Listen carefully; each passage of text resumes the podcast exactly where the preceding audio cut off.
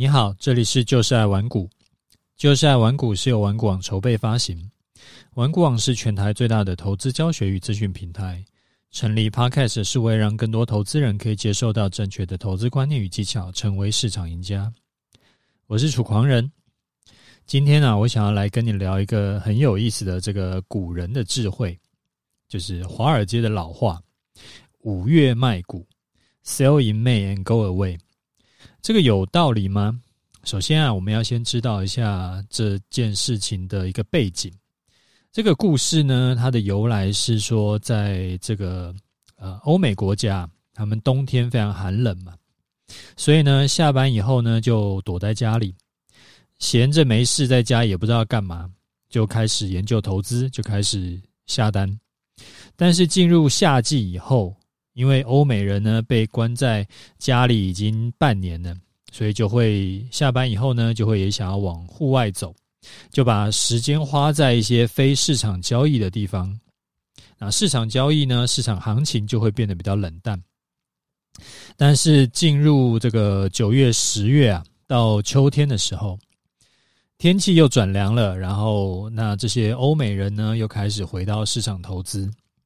所以这个是一个很古老的故事啊，但是很莫名其妙的，到目前为止，在美股跟台股依然是适用的。当然，这个不是因为什么真的是天气冷还是天气热，然后有没有往外跑的关系，而是因为啊、产业的特性影响。然后呢，就这么巧合，产业特性竟然还蛮符合这一句叫做“五月卖股”的这个老话。我们来看一下统计数据哈。以台股来说，五月份呢，近三十五年来有二十年是下跌的，所以也就是说，下跌的几率是百分之五十七。那五月份下跌的几率等于是接近六成嘛，那其实是不低的。啊，六月份下跌的几率是百分之五十四，八月份下跌的几率是百分之五十一。你可能觉得五六成的下跌几率似乎还不算是很绝望嘛？不就大概一半吗？不是这样看的哈，因为股市长期来看呢，随着人类的经济持续成长，然后随着货币会持续贬值，所以股市啊长期来看都是涨多跌少的。也就是说，你看整年的上涨几率啊，应该是。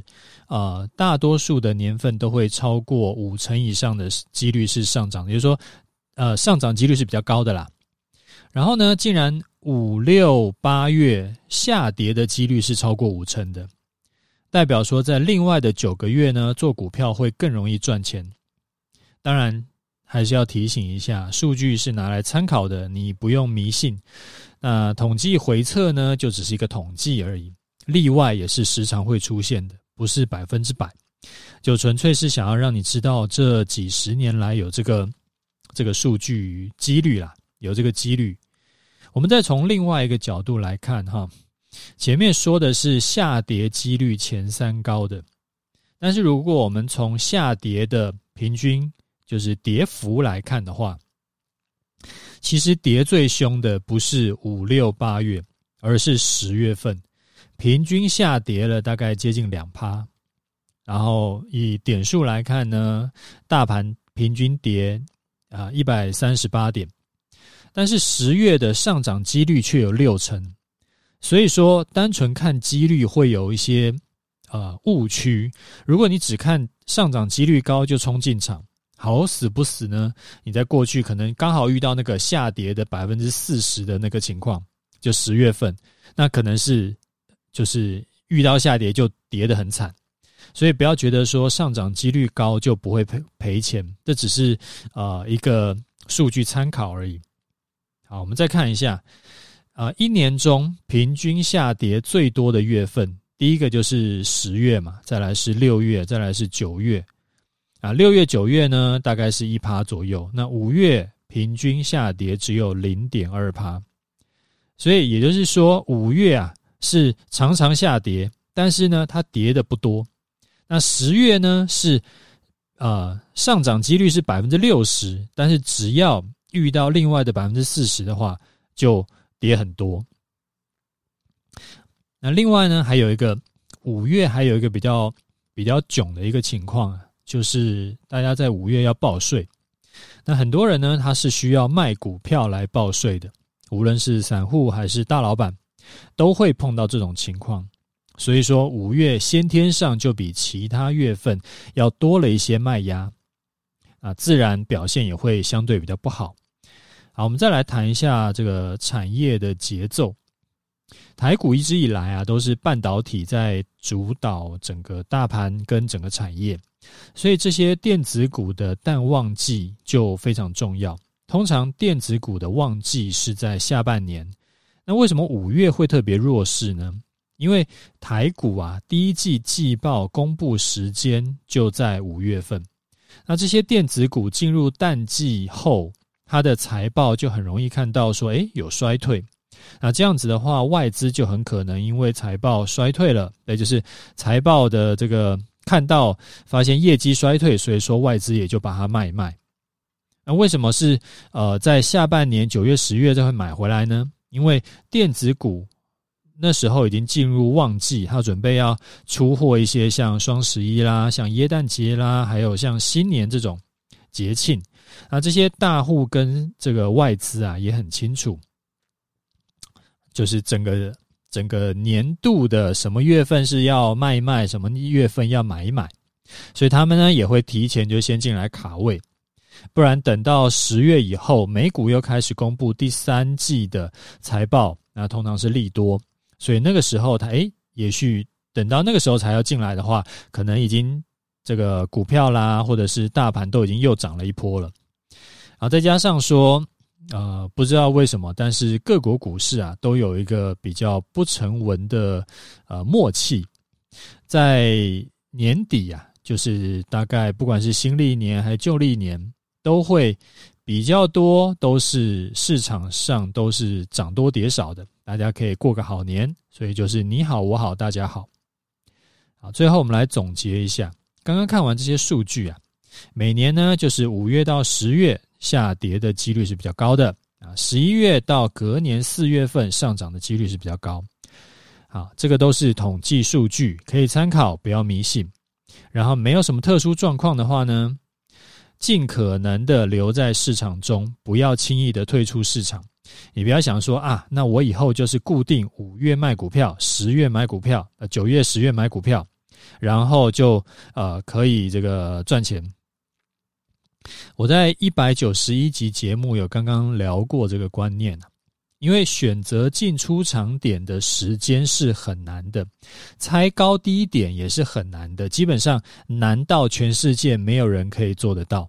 你说一次猜对，两次猜对，那当然是可能，但是你要次次猜对，那个难度是趋近于无穷大。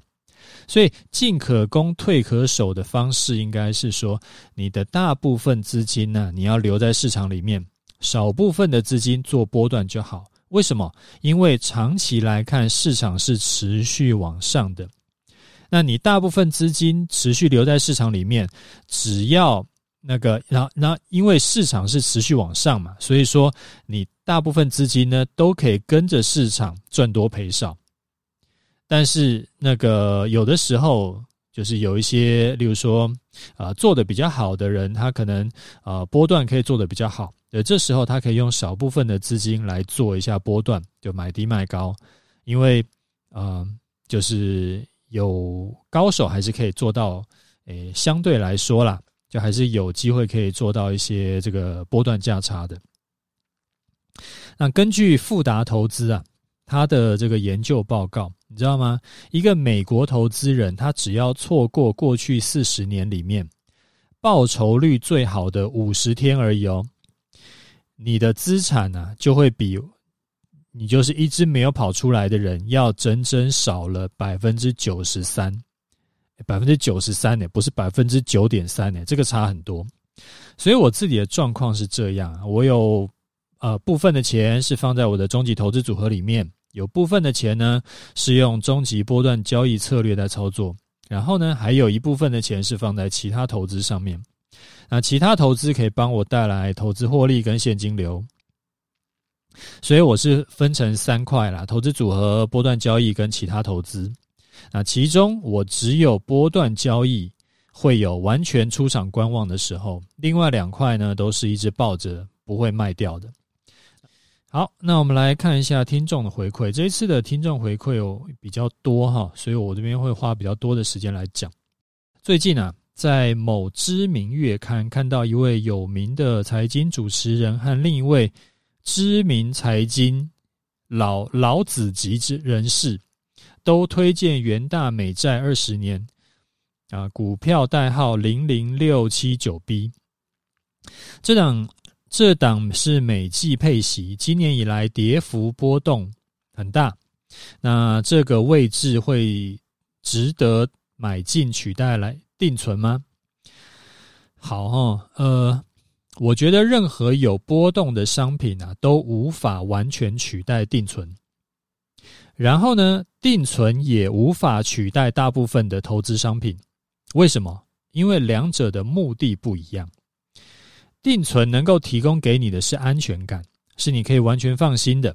但是除了定存以外，任何的这个价格会波动的投资商品啊，都是有风险的。我们先不讲债券，债券的逻辑大家没有这么熟悉。我们讲台积电好了，台积电从六百八跌到五百二，很多人说台积电六百块以下就是甜蜜价了，可以闭着眼睛买。啊，这句话对不对呢？我不能说错，因为台积电的确是万中选一的好公司，它未来很看好。但是六百块买进是不是完全没有风险？当然不是，因为这不就从六百块又跌了八十块了吗？那八十块就是十几趴嘞。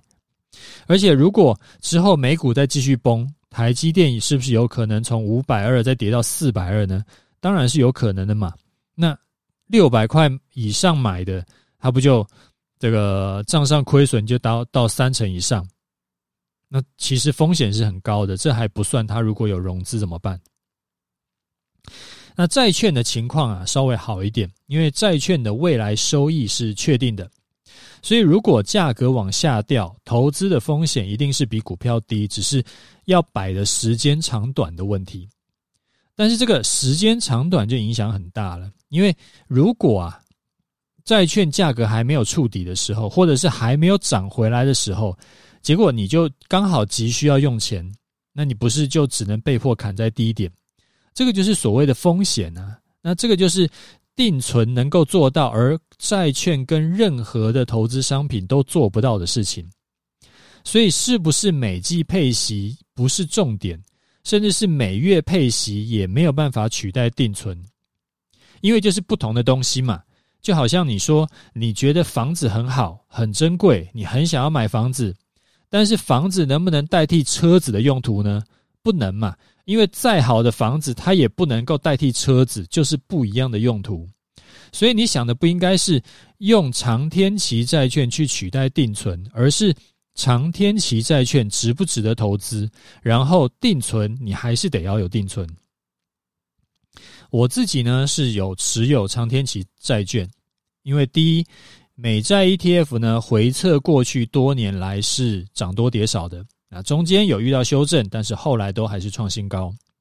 第二，美债 ETF 在过去多年来跟股市是可以互相避险的，当然最近因为种种的原因股债双跌，但是这个是短期现象，我觉得啦是短期现象，我不觉得未来会长期股债双跌。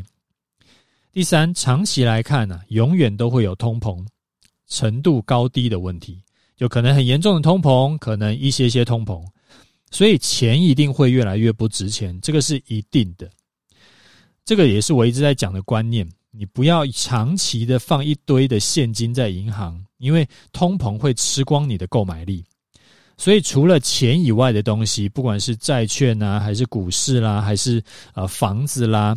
都一定会持续涨价，不是说因为这个东西越来越有价值，东西是一样的，只是衡量有没有价值的台币、美金变得更不值钱而已。所以我觉得升息是短期的，降息才会是长期的。利率低来刺激经济会是一个常态，利率高来打压经济不会是常态。就好像你你用想的嘛？如果你是政府，你会很喜欢一天到晚打压经济吗？然后把经济打坏了，然后那个就呃，就是要要选举的时候就一直被骂？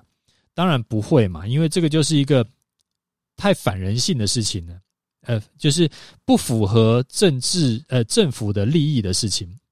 所以等到呃。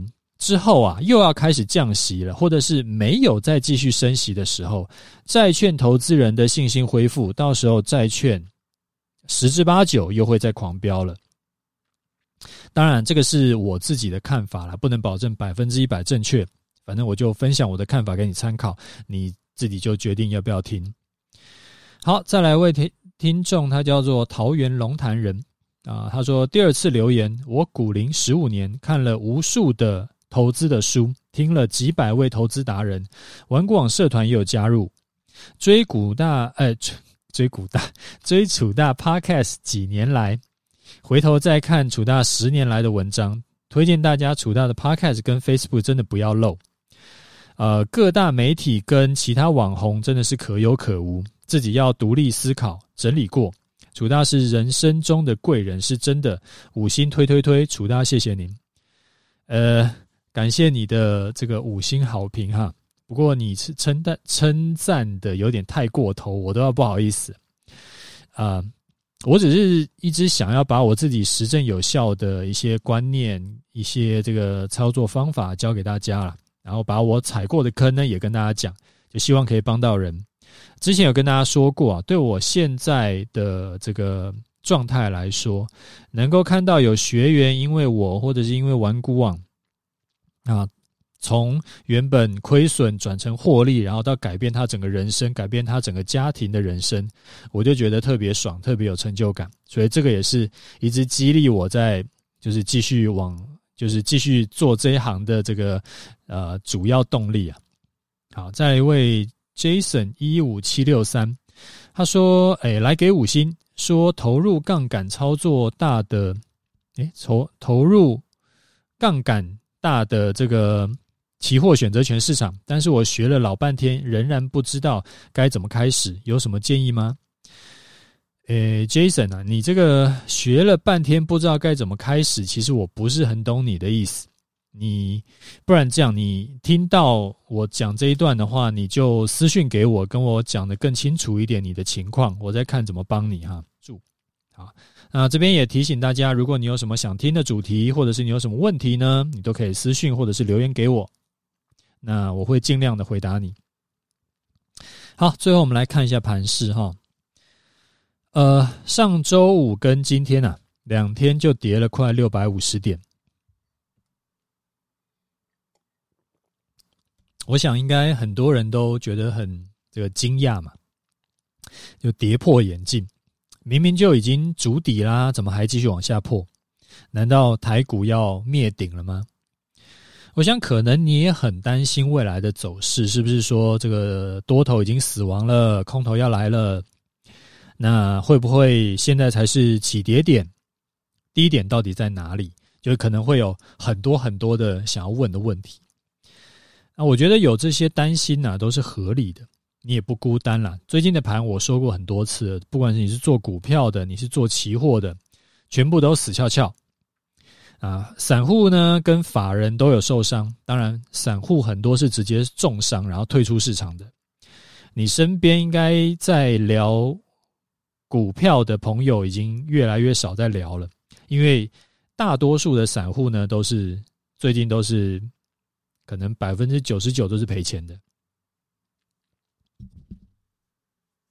那尤其啊，是一些这种死多头，美股、台股逢低一直加码的，最近真的都悲剧。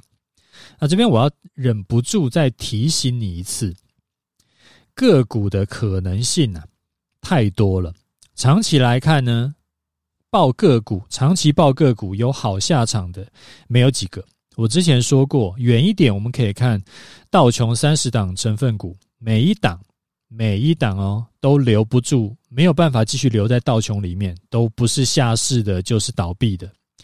那近一点呢？你可以看那个之前很红的 Netflix，从七百跌到一七五，那你更不用讲说那些中概股了，那个每个都是跌掉百分之九十以上。我说的是在美国上市的那些中概股，每个都跌掉百分之九十以上，而不是每个啦，就是很多都跌掉百分之九十以上。所以你要逢低买进个股这件事情，你真的自己要小心。你要知道你在干什么。然后，金融市场里面没有什么是不可能发生的。指数不会跌掉百分之九十，但是个股会。我们就不用举。例子了，因为你光是把台股历年的股王抓出来看，你就发现说，其实很多的股王，这个老股王啊，后来都跌掉百分之八九十以上。那之后会不会涨回来呢？不知道。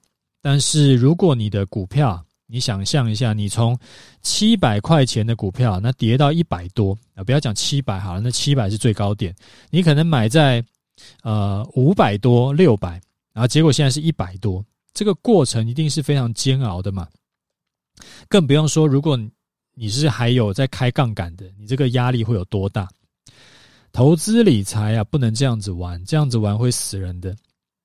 我来聊一下我对未来走势的看法好了，当然这个只是我的看法，不代表是对的哈，你听听就好。虽然说我自己是空单在手，我续报，但是我其实不觉得。不觉得多头已经死亡，为什么？因为台湾的钱很多啊。那台股就是股票呢，只要有钱，基本上可以一直把它拉高。台股这几年跟过去的十几年不太一样，过去十几年完全都是外资说了算，那台湾的钱呢都一直往外汇。那但是这几年因为有很多钱从国外汇回来，所以说你看。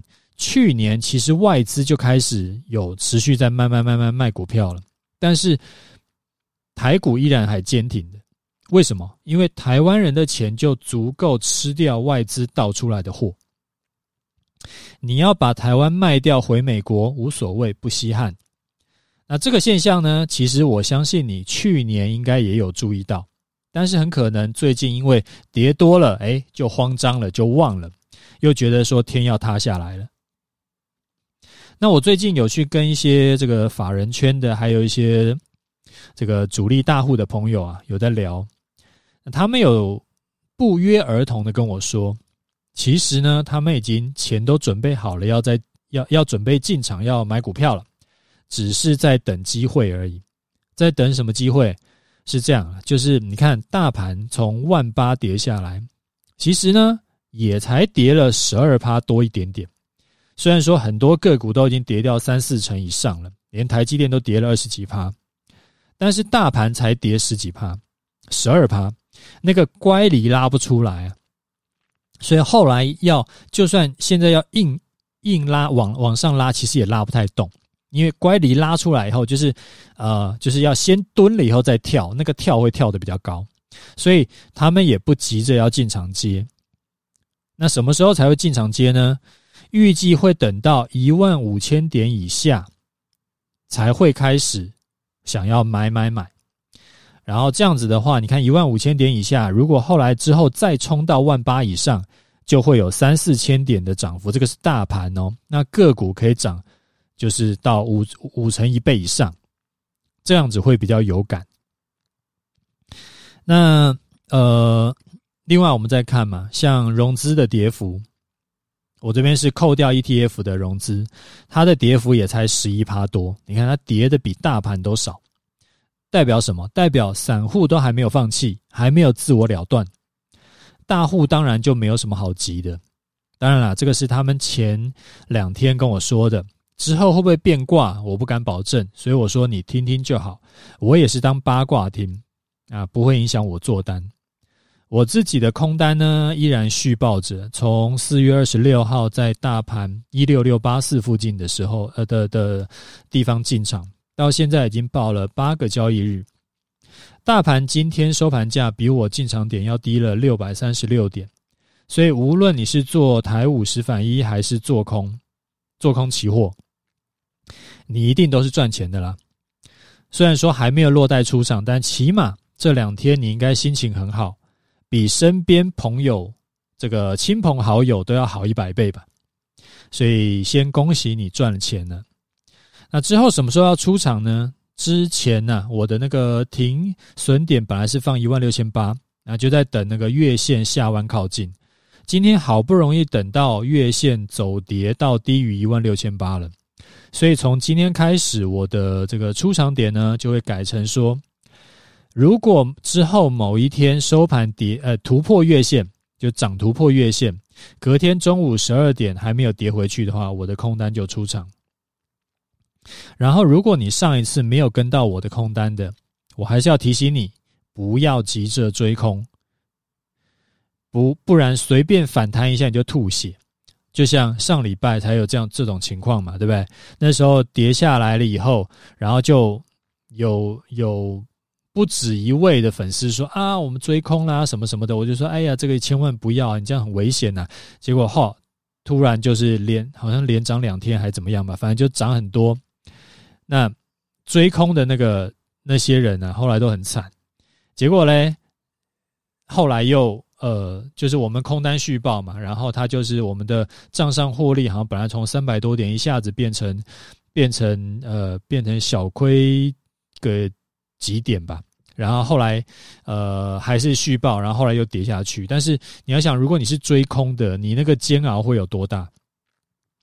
就是呃。你可以等反弹到接近月线下一趴以内再空，你的停损点就一样设月线就可以了。那这些策略其实都是我波段交易课程里面有教过的。你是学员的，理论上你应该这一波都可以完全掌握到，完全可以赚到。你这六百多点应该是可以赚到的。那如果你还不是学员的，然后最近又赔钱的，赔多赚少的。我就直说了，你就直接去买我的波段交易课程吧，然后好好的去把它学起来。你看，光是赚到这一波，你就可以把好几倍的学费赚回来。不要每次为了省小钱，结果全部赔给市场，这真的是很惨，而且心情也会很差。好，那我们今天讲到这里，OK，就这样，拜拜。